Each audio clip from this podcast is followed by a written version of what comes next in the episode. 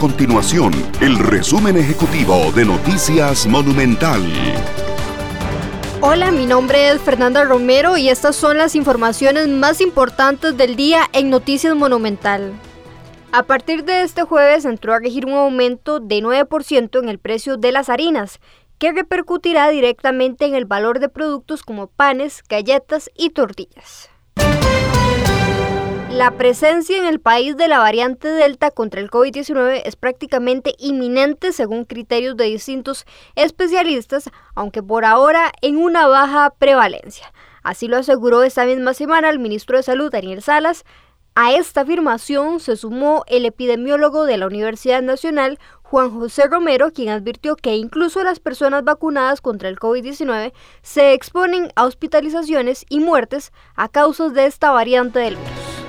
Estas y otras informaciones usted las puede encontrar en nuestro sitio web www.monumental.co.cr. Nuestro compromiso es mantener a Costa Rica informada.